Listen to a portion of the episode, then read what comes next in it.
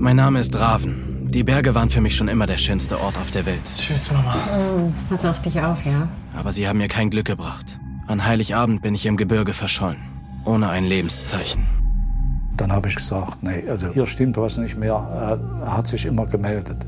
Wir gehen jetzt einfach mal genau auf die Polizei. Niemand wollte mich suchen. Nur meine Eltern. Das steht wohl auch so in den Abschlussberichten. Ne? Und er ist halt an seinem Tod selber schuld, er ist halt erfroren. Ich sei mit einer Stripperin durchgebrannt, hieß es. Ich hätte falsche Freunde. Du sag mal, was läuft eigentlich mit dieser Mädel? Die haben dich ziemlich verkracht an dem Tag vor Weihnachten. Ich wäre faul, unzuverlässig. Ehrlich, ich habe ihr doch gerade gesagt, das ich muss arbeiten. interessiert mich nicht. Ich sehe doch, ob einer schafft oder nicht schafft. Und du schaffst nix. Reiß dich gefälligst zusammen, Bürschchen. Als meine Leiche endlich gefunden wurde, sagte die Polizei, ich war sturzbetrunken und sei halbnackt im Schnee erfroren. Die Wahrheit ist, ich wurde ermordet.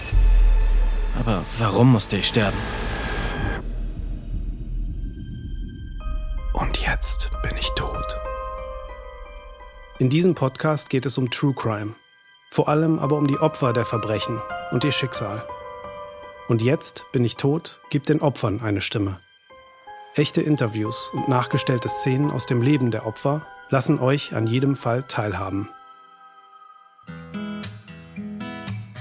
Alles begann zu Hause am 5. Dezember 2005 mit einer Riesenportion Vorfreude. Mama? Papa? Ich fahr jetzt. Und wie sollte es anders sein? Besorgten Eltern. Unser Sohn war ein freundlicher und, und hilfsbereiter junger Mann. Wir haben ein gutes Verhältnis gehabt. Pass auf dich auf, ja? Wir brauchen dich noch. Ich werde nicht den Mount Everest besteigen. Ich arbeite mit einem Kumpel am Lift. Das ist alles. Ich habe dann noch ihn äh, Süßigkeiten in so einen äh, Strumpf gepackt. Ne? Es war ja bald Niklaus. Und dann haben wir uns verabschiedet. Dann habe ich so gedacht, oh, hoffentlich kommt er gesund wieder nach Hause. Ihr kleiner Raven geht hinaus in die Welt. So muss es für meine Eltern gewesen sein. Tschüss, mein Junge. Hm? Tschüss, Papa. Und viel Spaß. Hm? Danke. Da war voller Optimismus, also wirklich. Ne? Obwohl ich, ich hatte da schon irgendwie ein komisches Gefühl. Na klar, es ist ja auch die Aufgabe von Eltern, besorgt zu sein. Ihre Kinder zu beschützen, sie zu warnen, dass das Leben gefährlich ist. Und die Aufgabe von Kindern ist es, das gut gelaunt zu ignorieren. Wer hätte gedacht, dass dieses komische Gefühl wirklich eine Vorahnung ist? Tschüss. Ich wäre besser zu Hause geblieben. Aber ich war 25 und voller Abenteuerlust. So wie mein Kumpel Thomas. Er hatte für uns einen Job und eine Unterkunft in Österreich klargemacht, bei einem Skilift. Geld verdienen im Paradies. Für mich ein super Deal. Hey, dachte schon, du kommst gar nicht mehr. Ja, ich hab noch gepackt. Da war er ganz happy und, und er hat jetzt seinen Job und er fährt mit diesem Freund hier runter. Schön, dich zu sehen, Mann. Hey. Meine Erwartungen waren riesig.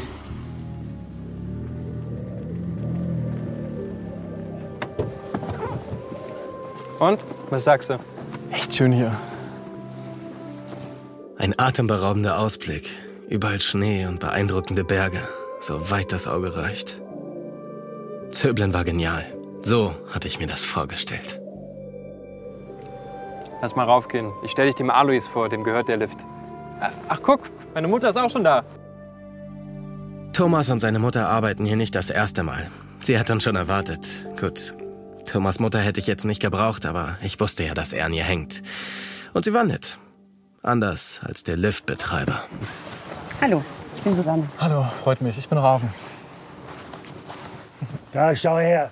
Du bist also der Freund vom Thomas. Raven Vollrad. Schön, Sie kennenzulernen. Ob's Ski ist, weiß ich nicht.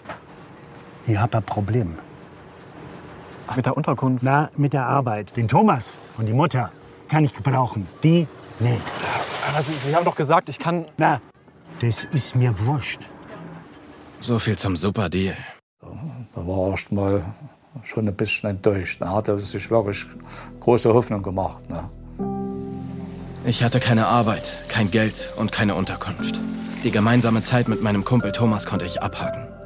Der Traum war aus, bevor es überhaupt losging. Scheiß drauf. Nächste Aktion. 100 Kilometer von Thomas entfernt habe ich dann einen anderen Job gefunden. Mit Unterkunft in einem Hotel in Hochsölden. Schneeschippen, Mädchen für alles. Apropos Mädchen. Tapfer, tapfer. Magst helfen? Wir haben täglich angerufen und er war happy in dem Hotel. Also, den hat Spaß gemacht. Aber Traumjob in den Bergen? Naja, Thomas habe ich überhaupt nicht mehr gesehen und die Arbeit im Hotel hätte für drei gereicht. Was die Hoteldirektorin völlig anders sah. Du weißt schon, dass du noch die Poolreinigung und die Halle vor dir hast, oder? Da waren wir über die Chefin schon schockiert. Sie war mit der Arbeit von unserem Rafen wohl nicht zufrieden, hat nicht schnell genug gearbeitet. Schaffe ich nicht, gibt's nicht, klar? Vielleicht machst du mal weniger Pause. Darum äh, ja, hat die Chefin ihn geschimpft. Schon wieder Schneeschippen? Ja, wird nicht weniger. Hast du Lust auf einen Kaffee? Aufwärmen im Hotel? Nein, die Scheuer. Ich krieg Ärger sonst. Äh, apropos Ärger. Sag mal, das gibt's doch nicht. Habe ich nicht gesagt, weniger Pause? Sie sehen doch, dass ich hier arbeite. Das nennst du Arbeiten, oder? Die Mädels angraben. Was? Ich, ich hab Sie nicht angegraben. Mensch, ich bin deine Ausreden so leid. Wirklich. Ehrlich, ich habe ihr doch gerade gesagt, Das ich muss arbeiten. interessiert mich nicht. Ich sehe doch, ob einer schafft oder nicht schafft. Und du schaffst nix. Ja, aber haben halt mal verzweifelt. Ne? Ja, und hat er es immer einfach nicht mehr ausgehalten. Der Einzige, mit dem ich meinen Frust teilen konnte, war Idris. Wir kannten uns noch nicht lange, aber ich habe ihm so ziemlich alles von mir erzählt. Vielleicht sogar etwas zu viel. Ey, ganz ehrlich, lange mache ich das nicht mehr mit. Komm, vergiss die. Die regt sich wieder ab. Schön wär's. Das hat uns Rafen am Telefon noch gesagt, dass er einen Jugoslawen-Freund hatte und dass es ein guter Kumpel ist. Neben Thomas sogar mein bester Kumpel, der sich immer besonders für eins interessiert hat. Du sag mal, was läuft eigentlich mit diesem Mädel? Das Mädchen am Hotel. Ich hätte besser aufpassen sollen, wem ich was erzähle. Es gibt nichts Gefährlicheres als falsche Freunde. Und im Job wurde es jeden Tag schlimmer. Raven hier, Raven da. Reiß dich gefälligst zusammen, Bürschchen, oder du bist hier schneller raus, als du gucken kannst. Ich hatte die Nase voll. Der 23. Dezember. Der letzte Tag, bevor ich verschwand. Ich stand so unter Strom, dass ich raus musste. Weg von meinem Job im Hotel, so weit wie möglich. Ich wollte Thomas sehen, mein Frust loswerden. Ich brauchte Menschen, die es gut mit mir meinten. Schön, dich zu sehen, Mann. Hey. Deshalb habe ich auch meine Eltern angerufen. Ich war sicher, sie verstehen mich. Aber das Telefonat lief leider gewaltig schief. Verständnis, Fehlanzeige. Hallo, Mama. Ich bin's. Denn Papa wollte, dass ich zurück zu meiner Arbeit fahre. Da habe ich einfach gesagt, du musst doch jetzt wieder zurückfahren nach Hochsölden. Ne? Das ist 100 Kilometer weg von hier. Ich habe gesagt, du musst aber langsam mal losfahren. Was machst du jetzt noch hier unten? Kannst du Papa mal sagen, das ist nicht so einfach, wie er denkt? Egal wie recht er hatte, es war das Letzte, was ich hören wollte. Du mit deinen Ratschlägen, echt. Oh, Papa, echt. Du hast sowas von keine Ahnung. Dich würde ich gerne mal sehen hier. Da war er ein bisschen verärgert und hat aufgelegt. Mal ehrlich, jetzt reicht's mir. Auf, auf deine Moralpredigt habe ich echt keinen Bock. Und das war eigentlich das letzte Gespräch mit unserem Sohn. Unser Telefonat endete mit einem Streit. Wenn ich gewusst hätte, dass wir zum letzten Mal miteinander sprechen, wäre es sicher anders gelaufen. An Heiligabend konnten sie mich jedenfalls nicht mehr erreichen. Ab dieser Stelle der Geschichte beginnt mein Schweigen. Von nun an sind meine Eltern, ihr Anwalt Christoph Röhlmann und der Journalist Soran Dobric die Hauptfiguren. Und die einzigen, die sich für mein Verschwinden interessieren.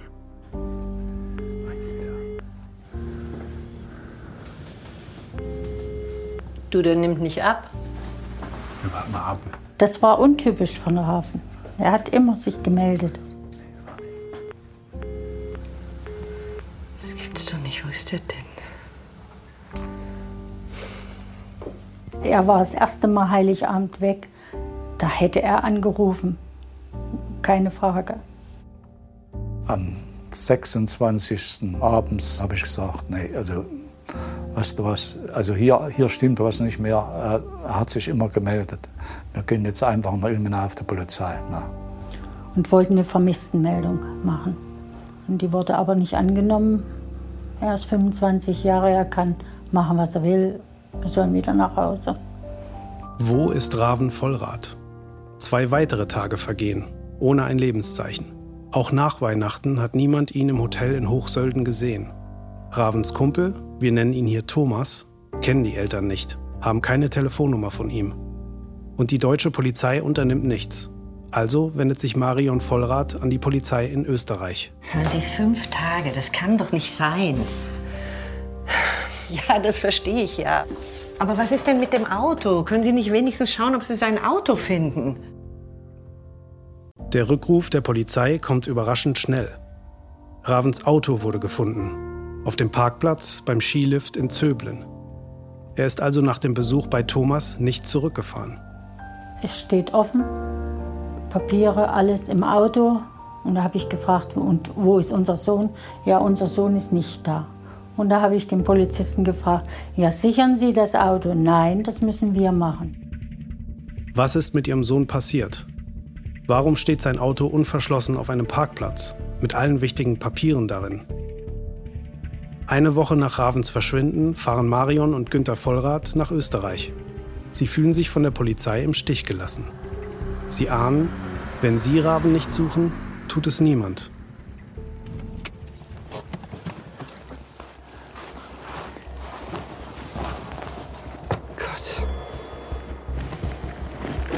Du, der ist wirklich offen. Ja, hier auch, alles. Mein Gott. Ist offen. Das war ein reinstes Chaos. So, das kennen wir von unserem Sohn nicht. Ja. Und Ravens Ausweisdokumente liegen tatsächlich noch im Auto. Wo hält er sich auf? Wie ist er da hingekommen? Und warum hat er sein Auto und alle Papiere zurückgelassen? Tatsächlich, der ist, der ist ohne Führerschein und ohne, ja, ohne Papiere. Das kann doch nicht sein. Ravens Eltern bitten erneut die örtliche Polizei um Hilfe und werden abgewiesen. Vor allem sein Führerschein, das war seine, sein Ein und Alles. ne? Also, das war wie Heiligtum. Also, dann hätte er nicht einfach so ein Seitenfach liegen gelassen. Ne? Wir wissen überhaupt nicht, was wir jetzt noch machen sollen. Aber wissen Sie, ir- irgendwas muss doch passieren. Sie müssen doch endlich mal handeln. Für die Polizei war das alles normal. Machen Sie sich keine Sorgen, der ist irgendwo auf einer Hütte, der arbeitet schwarz. Ohne Papiere. Die Papiere sind alle im Auto. Wie konnte das sein? Ja, Papiere kann man sich besorgen. Das ist heutzutage alles kein Problem. Seit sechs Tagen ist Raven verschwunden. Seine Eltern wissen noch nicht, dass dies erst der Anfang ihrer beispiellosen Suche ist. Sie wird ihnen alle Kraft abverlangen. Das war April. Raven war immer noch vermisst. Und mein Mann ist dann mit meinem Onkel hier runtergefahren, also hier zur Kräner Polizei. Und der Polizist hat auch noch gesagt, Herr Vollrath, wenn Sie ihn eher finden, sagen Sie uns genau Bescheid. Nur dank der Bemühungen der Vollrats wird die Polizei Zeugen vernehmen. Die haben dich ziemlich verkracht an dem Tag vor Weihnachten. Die Spuren werden auf ein Verbrechen hindeuten. Ich war in der Sekunde mir sicher, dass es Spuren von einem Messer war. Die Polizei wird sich weiter verweigern. Man hat viel zu wenig gemacht. Man hätte einfach den Menschenverstand einschalten müssen, mal genauer hinschauen müssen. Und dann hätte man gesehen, dass sich der Fall von anderen unterscheidet. Man musste sie zur Arbeit tragen. Ravens Eltern und ihre beiden Mitstreiter werden für Gerechtigkeit kämpfen. Sie wurden einfach gnadenlos ignoriert. Es gab genügend Anzeichen, anders zu reagieren. Doch im Moment sind Marion und Günther noch ganz auf sich allein gestellt. Ihre Suche beginnt in einem Gasthaus in der Nähe des Lifts. Wir waren in der Gaststätte drin und haben eben gefragt, ob sie unseren Sohn kennen und ob sie wissen, wo er ist. Die Wirtin weiß zwar nicht, wo Raven ist, aber sie hat in der Nacht auf Heiligabend einen Streit gehört. Wo war denn der Streit? Da im Lüfthäuschen. Wissen Sie, wo der andere Bursche auch gewohnt hat, der mit seiner Mutter? Ein Geschrei war das und Gestreite. Magerschütternd. Ja, und haben Sie irgendwas gesehen? Also haben Sie eine Ahnung, was da passiert ist, wer da gestritten hat? Naja, ich mein, es war nachts. Ich, ich hab's nur gehört. Ach, und äh, da war das Auto. Was denn für ein Auto? Als der Streit vorbei war, als es ruhig war, ist ein Auto weggefahren. Ein lauter Streit und ein Auto, das in der Nacht auf Heiligabend weggefahren ist. Hat das etwas mit Ravens Verschwinden zu tun? Marion und Günther hoffen im Lifthaus mehr von Thomas zu erfahren. Ravens Freund kennen sie bisher nur aus Erzählungen. Entschuldigung, wir suchen den Thomas. Ja, das bin ich. Ach, das ist ja gut, dass wir Sie treffen. Wir sind die Eltern vom Raben. Hallo. Wir suchen ihn. Der Raben ist seit einigen Tagen verschwunden. Können Sie uns vielleicht irgendwie helfen und sagen, wo er ist? Ja, nee, der ist weg. Den habe ich seit Weihnachten nicht mehr gesehen. Thomas, was wird denn das? Ich komme. Entschuldigt bitte, ich muss. Aber seht euch ruhig um, die Tür ist offen. Wir sind dann in das Gebäude rein. Ein kleines, heruntergekommenes, zugiges Lifthaus. Die Holzhütte, die die Eltern betreten, war Ravens Unterkunft bei seinem Besuch. Nur ein Zimmer für drei Leute. Ich dachte, was ist das für eine Absteigung? Auf der oberen Seite Richtung Berg ist man über eine Treppe raufgekommen und da war ein Zimmer, ein relativ großes, verwahrlostes Zimmer, wo diese drei geschlafen haben. waren zwei Betten. Die Mutter hat in einem Bett geschlafen, der Freund hat in einem Bett geschlafen und vor den zwei Betten, das war so ein Mittelgang und da hat unser Sohn geschlafen. Also nur so als Besucher. Ach, Thomas, gut, dass Sie da sind. Wir haben noch mal eine Frage. Also die Wirtin, die hat von so einem Streit erzählt. Ach so, das, das, äh, das waren meine Mutter und ich. Wir zwei hatten Zoff. Und Raven, der hat dann auch bei euch übernachtet, oder? Ja, nee, nicht so richtig. Also, der ist abgeholt worden von einer Freundin. Der hat seine Klappmatratze wieder eingepackt und ist mit der los. Was denn für eine Freundin? Elena hieß die, glaube ich. Die kommt aus Hochseuden. Eine Elena oder Helena und die wäre früh um fünf gekommen und hätte ihn abgeholt. Und wo sie hin wollten, wusste er nicht. Eine Kollegin aus dem Hotel. Ja, nee. Ähm, also ehrlich gesagt, ich glaube, die war eine Stripperin oder so. Raven und eine Stripperin. Davon hat er seinen Eltern nichts erzählt. Gibt es eine Seite, die die Vollrats an ihrem Sohn nicht kennen? Was hat Raven ihnen noch verheimlicht? Vielleicht will ihr Sohn ja gar nicht gefunden werden. In Ravens Auto hinterlassen die Vollrats einen Brief. Für alle Fälle. In dem Brief stand, dass wir ihn vermissen und dass wir hoffen, er kommt gesund wieder nach Hause. Wir sind mit einem ganz, ganz schlechten Gefühl nach Hause gefahren. Das war schwer für uns. Dass Ravens Eltern ihm ganz nah waren, konnten sie nicht ahnen. Nur der Schnee war zwischen ihnen und jemand, der genau wusste, wo er war. Zwei Monate vergehen. Erst im Februar beginnt die österreichische Polizei im Tannheimer Tal mit zaghaften Ermittlungen. Ich denke, dass es wahrscheinlich auch damit zu tun hat, dass es eine relativ kleine Polizeidienststelle gewesen ist. Tja, die Zeit war vielleicht auch nicht günstig. Weihnachtszeit ist auch in Österreich Weihnachtszeit. Die Polizei lässt sich von Thomas noch einmal den Abend von Ravens Verschwinden schildern. Thomas hat gesagt, man hätte zusammen mit der Mutter noch ein paar gemütliche Stunden äh, verbracht. Man sei noch in der Gaststätte äh, im Ort gewesen und nachher sei man dann zusammen zum Liftgebäude gegangen. Raven sei dann irgendwann aufgestanden und hätte sich mit einer mh, Bekanntschaft aus dem äh, Skizirkus, ich glaube eine Stripperin soll es gewesen sein, getroffen. Der Raven ist mit der halt los. Also die kamen halt dann abends nochmal vorbei, hat ihn abgeholt. Der hat seine Klappmatratze mitgenommen und dann sind die los. Das gleiche hat Thomas bereits Ravens Eltern erzählt. Doch es gibt noch eine weitere ominöse Person. Da gab es noch diesen Ivo oder Idris, einen Jugoslawen, mit dem hat sich Raven gut verstanden. Ein Jugoslawe? Hm? Vielleicht weiß der ja, wo er ist. Idris, der neue Freund aus dem Hotel. Die Stripperin namens Elena oder Helena. Ravens verlassenes Auto. Lauter Ansatzpunkte für Ermittlungen. Doch die Polizei glaubt immer noch, Raven habe sich abgesetzt. Darum unternehmen die Beamten nichts. Raven ist seit fast vier Monaten verschwunden. Nichts hat sich getan. Die Vollrats nehmen die Suche nach ihrem Sohn erneut selbst in die Hand und hängen Suchplakate in Zöbeln auf. Wir haben die angehängt und zwei Stunden später waren sie wieder weg. Oder haben selber gesehen, dass es Einheimische runtergerissen haben. Sie erfahren ja gar nichts.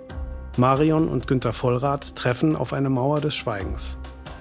Die Eltern haben da eben wirklich des Öfteren versucht, nur irgendetwas an Informationen zu bekommen. Und sie wurden einfach gnadenlos ignoriert. Das Tannheimer Tal, zweieinhalb Kilometer von Zöblen entfernt.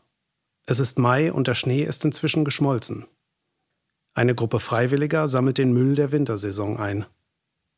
In der Nähe eines Bachbettes werden eine Klappmatratze und Kleidungsstücke gefunden. Dann kam das Mädel, die hat seine Klappmatratze mitgenommen und dann sind die los.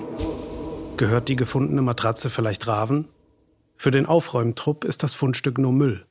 Niemandem kommt etwas seltsam vor. Alles wird einfach weggeworfen. Erst vier Wochen später wird rauskommen, dass es sich bei dem Müll um Beweise handelt. Schattwald im Tannheimer Tal. Ein Ehepaar aus dem Kreis Düren kommt von einer Wanderung zurück. Ganz in der Nähe der Stelle, an der die Müllsammelaktion war. Sag mal, riechst du das auch? Halt mal. Oh mein Gott. Sabine, ruf die Polizei! kam ein Anruf, wir haben eine teils skelettierte Leiche im Gemeindegebiet Schottwald gefunden. Wir vermuten, es ist ihr Sohn. Wir brauchen DNA. Ich habe gesagt, wie lange müssen wir denn drauf warten, um ein Ergebnis zu kriegen? Drei Wochen. Da, also da sind wir eigentlich an der Stelle gegangen. Bei jedem Klingeln Jetzt rufen sie an, jetzt sagen sie, dein Kind ist tot. Bei jedem Klingeln an der Tür, jetzt kommen sie, jetzt sagt die Polizei uns Bescheid. Ich bin in die Kirche gegangen, habe Lichter angebrannt. Jeden Tag mit der Tochter, mit meinem Mann, mit der Freundin. Und an dem Tag, wo wir dann die Nachricht gekriegt haben, das war dann der 30. Dann brannte die Kerze nicht mehr. Die brannte einfach nicht mehr. Um 14 Uhr klingelt das Telefon in Ravens Elternhaus. Ein Anruf aus Österreich. Und dann kam eben der Telefonanruf von Von Innsbruck. Ja, Herr Vollrath, das hat sich bestätigt, die DNA, es ist Ihr Sohn. Ich habe nur geschrieben, nein, das darf nicht sein, nein. Jetzt ist dein Kind tot, das, das, das ist das Schlimmste, was einen treffen kann. Nach über einem halben Jahr haben Marion und Günther traurige Gewissheit. Raven ist tot. Doch woran ist Raven gestorben? Wie ist er in das Bachbett gekommen? Die Vollrats wollen antworten und fordern den Obduktionsbericht an. Mein Mann hat dann die Akte genommen oder den, das Gutachten und ist im Garten, hat sich in den Garten gesetzt und hat gelesen. Und er kam wieder und hat gesagt, lies es nicht. Lies es nicht. Aber ich habe es gelesen. Im Obduktionsbericht steht, die Todesursache könne nicht mehr festgestellt werden. Raven habe 0,8 Promille Alkohol im Blut gehabt und es seien keinerlei knöcherne Verletzungen zu finden. Auf dieser Grundlage rekonstruiert die Polizei die Nacht, in der Raven gestorben ist und kommt zu einer erstaunlichen Darstellung. Er verlässt das Lifthaus in der Nacht zu Heiligabend allein, bei minus 11 Grad, leicht bekleidet und alkoholisiert. Mit seiner Klappmatratze unter dem Arm läuft er zweieinhalb Kilometer zu Fuß, legt sich hin, entkleidet sich und erfriert.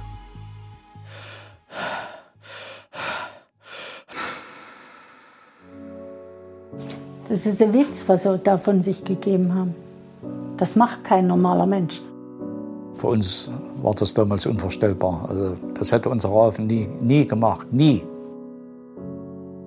Die Polizei sieht das anders und schließt die Akte Raven mit der Schlussbemerkung, unter Beeinträchtigung von Alkohol und Kälte dürfte Raven Vollrad vermutlich erfroren sein. Das steht wohl auch so in den Abschlussberichten. Ne? Und er ist halt an seinem Tod selber schuld, er ist halt erfroren. Der Streit im Lifthaus wird genauso wenig verfolgt wie die Suche nach der Stripperin, die Raven angeblich abgeholt hat. Auch die Untersuchung der Leiche war alles andere als gründlich, wie sie später zeigt. Ein Jahr nach Ravens Tod zweifeln die Vollrats mehr denn je an der Erfrierungstheorie der Polizei. Hinter dem Tod ihres Sohnes steckt mehr. Doch niemand glaubt ihnen. Für die Polizei ist der Fall abgeschlossen wir haben gemerkt, wir kommen einfach nicht weiter. Das schaffen wir alleine gar nicht mehr. Das, das ist so ein Riesenproblem. Marion und Günther fahren auf gut Glück ins über 200 Kilometer entfernte Nürnberg. Hier soll Christoph Rühlmann arbeiten, ein Rechtsanwalt, der ihnen empfohlen wurde. Wir wollten ihn gewinnen für unseren Kampf. Nach einem seiner Prozesse kommt es in einem Nürnberger Gericht zur ersten Begegnung zwischen Christoph Rühlmann und Ravens Eltern. Die wirkten irgendwo in diesen riesigen Hallen unscheinbar und zerbrechlich, aber auch stark. Also sie hatten eine starke Aura, eine starke Persönlichkeit. Und dann haben sie mir ihren Fall präsentiert. Noch in der Kantine des Gerichts wirft Rühlmann einen ersten Blick in die Akten. Und er ist verblüfft über den angeblichen Erfrierungstod von Raven.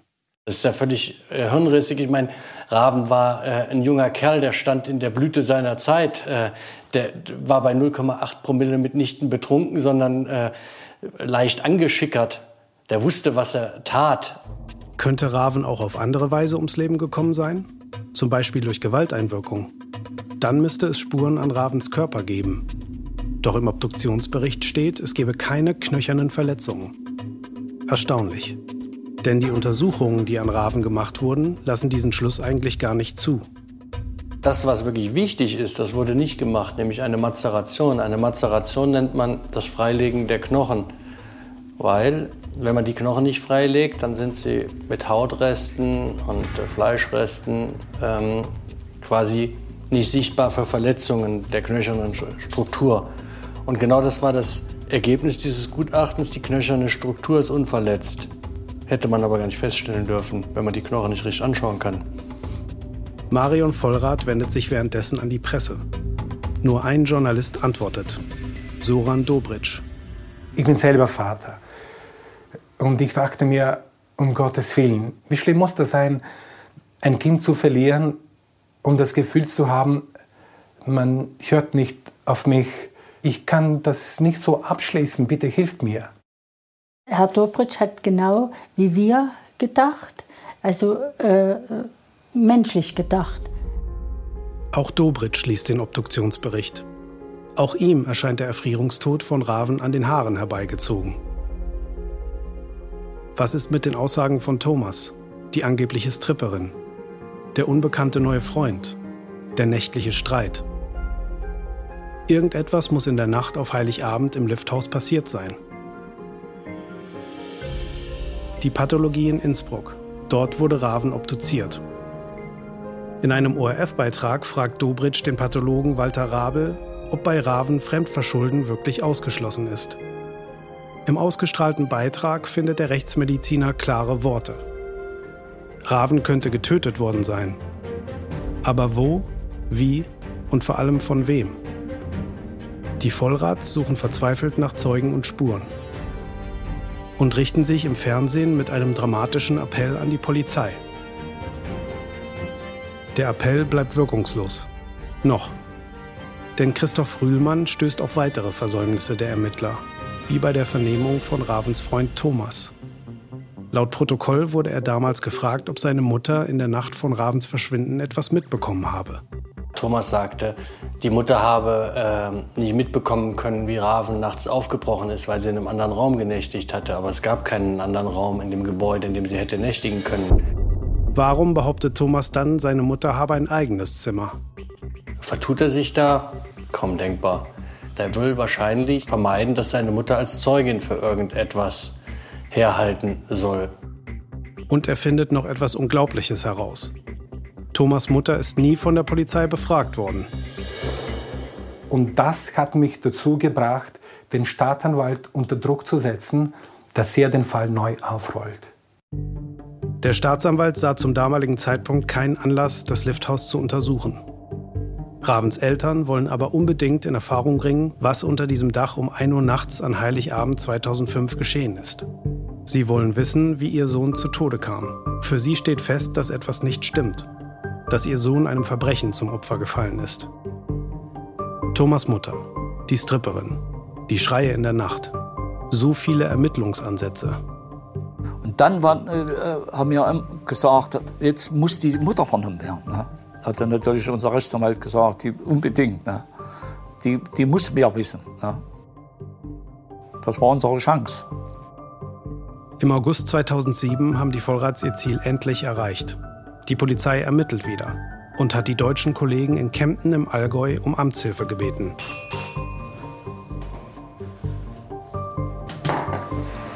Frau Schäffler? Ja, bitte. Kripo Kempten. Ich möchte Sie bitten, uns aufs Revier zu begleiten. An die Mutter knüpften wir noch größere Hoffnungen. Bei Thomas hatte man immer das Gefühl, der verschweigt vielleicht irgendetwas oder hat irgendwas nicht wahrheitsgetreu geschildert. Und er dachten wir, käme vielleicht was über die Mutter raus. Wo waren Sie denn, als Raven in der Nacht abgeholt wurde? Ich war ja gar nicht in dem Zimmer. Ich habe da gar nichts mitbekommen. Aber Sie waren im gleichen Haus. Ja, schon. Aber da, wo Raven und Thomas geschlafen haben, gibt es keine anderen Zimmer. Ich war da bei der Treppe.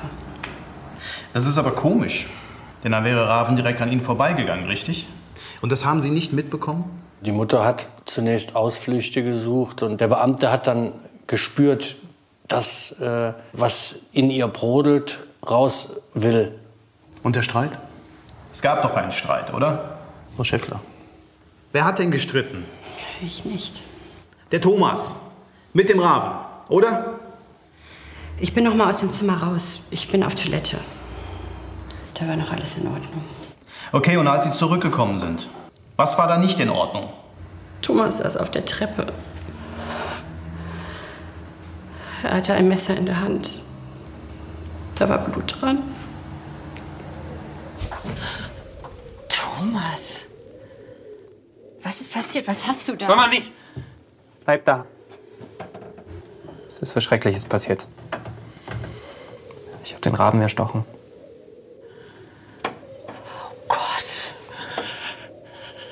Nein. Das war für uns ein Schock. Das war so, als wo sie unseren Sohn noch mal gefunden haben. So, so kann man das in etwa vergleichen. Das ist noch eine stärkere Version der Todesnachricht. Also dein Kind ist ermordet worden. Das ist, das ist noch ein bisschen heftiger. Das war nicht umsonst. Die Arbeit hat sich gelohnt. Endlich. Die Vollrats wissen, was ihrem Sohn zugestoßen ist. Sie haben Gewissheit. Raven ist nicht gestorben, weil er betrunken und unvorsichtig war. Er ist auch nicht mit einer Stripperin durchgebrannt. Die Stripperin war eine Erfindung von Thomas. Und die junge Frau am Hotel? Ein Gast, mehr nicht. Vielleicht hat Raven Thomas von ihr erzählt. So wie er Idris von ihr erzählt hat. Was läuft eigentlich mit diesem Mädel? Nichts. Da läuft gar nichts. Thomas wird sofort verhaftet. Der Fall scheint gelöst. Doch es gibt ein Problem. Thomas leugnet die Tat. Der einzige Beleg für Thomas Schuld ist die Aussage seiner Mutter. Und nun steht Aussage gegen Aussage. Kommt Thomas mit dem Mord davon? Marion und Günter Vollrath brauchen Beweise. Mit Soran Dobritsch und Christoph Rühlmann suchen sie im Juli 2008 erneut das Lifthaus auf. Wenn sie in das Zimmer reinkamen und die Tür zumachten, dann war plötzlich hinter der Tür ein Fleck. Mich hat es sofort an eine Blutspur erinnert. So eine ähnliche, aber kleinere, unter Anführungszeichen, Blutspur war auch mittendrin im Zimmer. Wir haben da ein Stück von dem Boden ausgeschnitten, wurde später auch zur Untersuchung gebracht, aber man konnte nicht nachweisen, dass es äh, Menschenblut wäre. Auch die Tatwaffe können die vier nicht finden. Die Suche im Lifthaus endet erfolglos. Es gibt keine Beweise für Thomas Schuld. Doch auch vier Wochen nach der Tatortbegehung ist Soran Dobritsch nicht bereit aufzugeben. Er studiert den Obduktionsbericht ein weiteres Mal und macht eine neue Entdeckung. Und dann bin ich sehr schnell auf äh, das Foto vom T-Shirt von Raven gestoßen. Ravens T-Shirt ist mit seiner Leiche geborgen worden. Dobritsch fallen auf einem Foto sofort zwei Löcher in der Brustregion auf. Ich war in der Sekunde mir sicher, dass es Spuren von einem Messer war. Doch das T-Shirt existiert nicht mehr.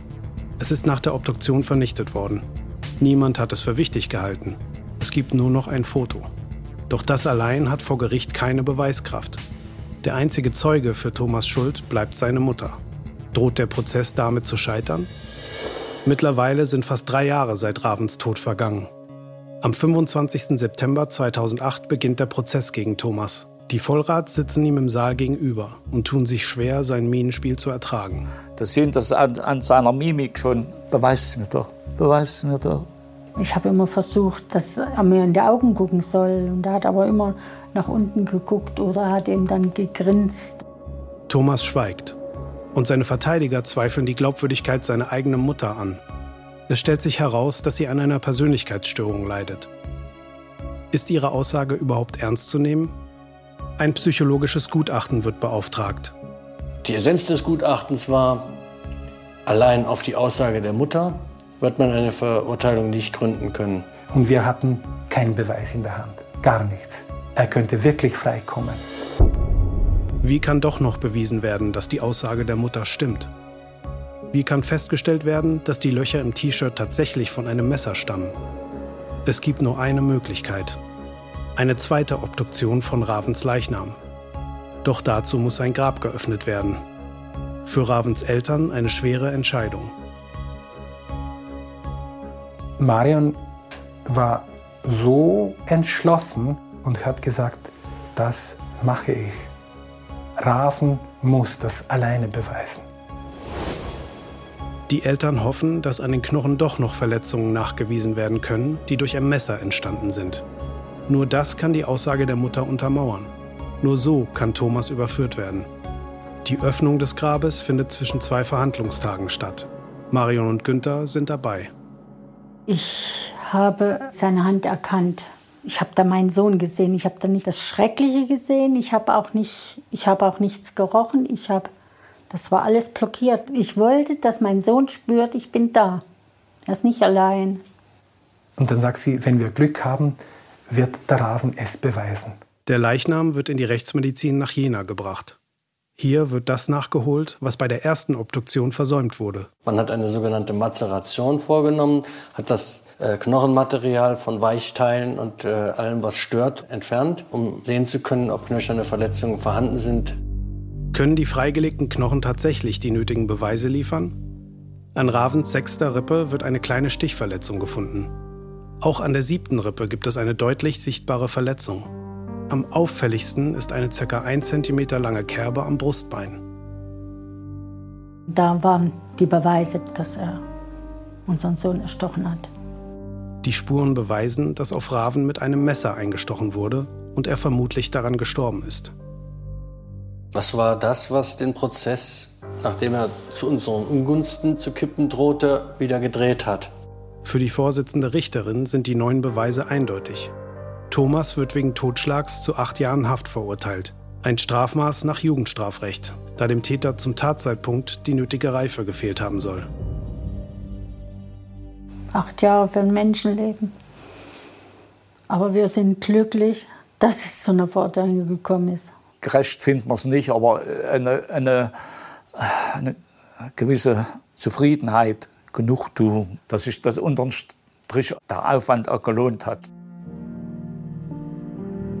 Drei Jahre haben Marion und Günther gekämpft. 23 Mal sind sie selbst nach Österreich gefahren. Jetzt sind sie endlich am Ziel. Die Eltern haben nach dem Urteil zum großen Teil damit abschließen können, aber nicht ganz, weil sie nicht wirklich wissen, was passiert ist. Bis heute hat Thomas nicht verraten, was sich in der Nacht auf Heiligabend im Lifthaus ereignet hat. Fest steht nur, dass Thomas Raven getötet hat. Sie wissen, wer es gewesen ist und dass er dafür bestraft worden ist. Und das ist schon mehr als am Anfang in der Kantine in Nürnberg Anfang des Jahres 2007 äh, zu erwarten gewesen ist. Raven fehlt. Aber über die Jahre haben Marion und Günter Vollrath gelernt, damit zu leben und sich an die schönen Momente mit ihrem Sohn zu erinnern. Es ist schon etwas besser geworden, sozusagen. Äh, es nützt ja nichts. Im Endeffekt, das bringt unseren Sohn ja auch nicht wieder, gell? wenn man da nur, nur permanent daran denkt. Ja, wir haben gelernt, äh, so langsam wieder aus dem tiefen Loch rauszukrabbeln. Wir können uns auch mal eine Reise und genießen.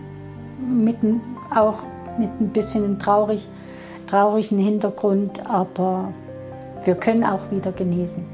Mehr als 15 Jahre ist Raven mittlerweile tot. Bis heute ist eine enge Freundschaft seiner Eltern zu Christoph Rühlmann und Soran Dobritsch geblieben. Es hätte uns wahrscheinlich in diesem Leben wenig zusammengebracht. Aber diese Sache hat es getan und äh, das sind halt äh, Bande, die bis heute bestehen. Ihre Power, ihr Optimismus, ihre Ausdauer, ihre Klarheit. Ich mag sie einfach. Bei allem, was mir passiert ist, am Ende bin ich erleichtert. Dass mir Gerechtigkeit geschehen ist. Dafür werde ich Soran Dobritsch, Christoph Röhlmann und vor allem meinen Eltern immer dankbar sein. Sie haben für mich gekämpft.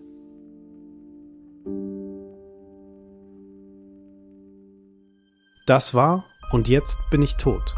Vorab zum Durchbingen auf RTL Plus und anschließend überall, wo es Podcasts gibt.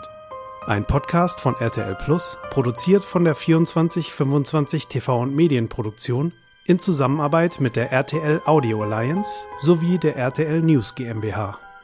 Recherche RTL News GmbH. Sprecher Christopher Koch. Opferstimme Nikolas Rathoth. Dramaturgie und Skript Jessica Bastron. Regie Hörspielszenen Oliver Moser und Marc Rabe.